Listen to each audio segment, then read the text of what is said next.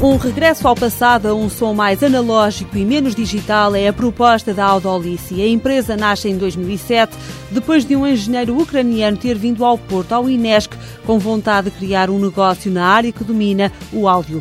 José Magana é o outro sócio e apresenta os dois produtos da Audolice. São produtos de amplificação de, de áudio, amplificadores, pré-amplificadores, dirigidos ao mercado eh, de consumo, mas também ao mercado profissional.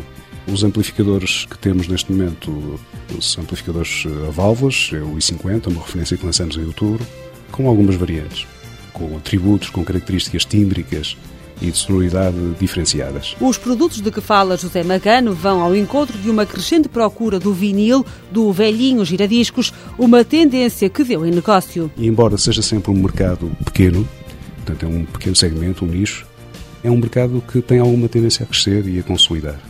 E por isso há oportunidade também para oferecer a este nicho referências de pré-amplificação que toquem bem, também baseadas em válvulas, como são neste momento as que temos. Os produtos apresentam-se no mercado com o nome da empresa, Audolici, e são totalmente produzidos em Portugal. O segredo do sucesso não está nos componentes, mas sim na técnica. Os nossos amplificadores têm uma técnica de construção moderna, mas usam eh, componentes convencionais bem conhecidos, que são válvulas e entre outros componentes eletrónicos. As válvulas potenciam, com o design adequado, um desempenho, uma sonoridade, uma musicalidade, características de transparência, de dinâmica bastante diferenciadas.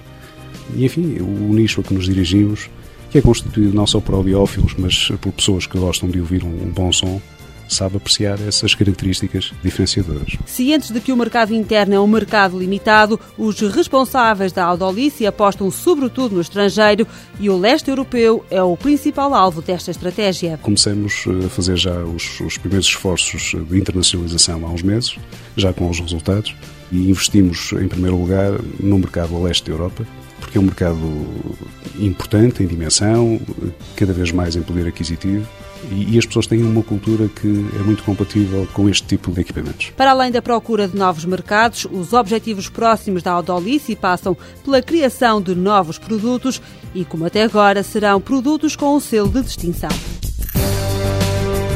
A Audolici tem sede instalada no Porto, no Inesco, um dos sócios da empresa. O capital social é de 77.050 euros, os empregados são apenas três e o volume de exportações atinge metade da faturação.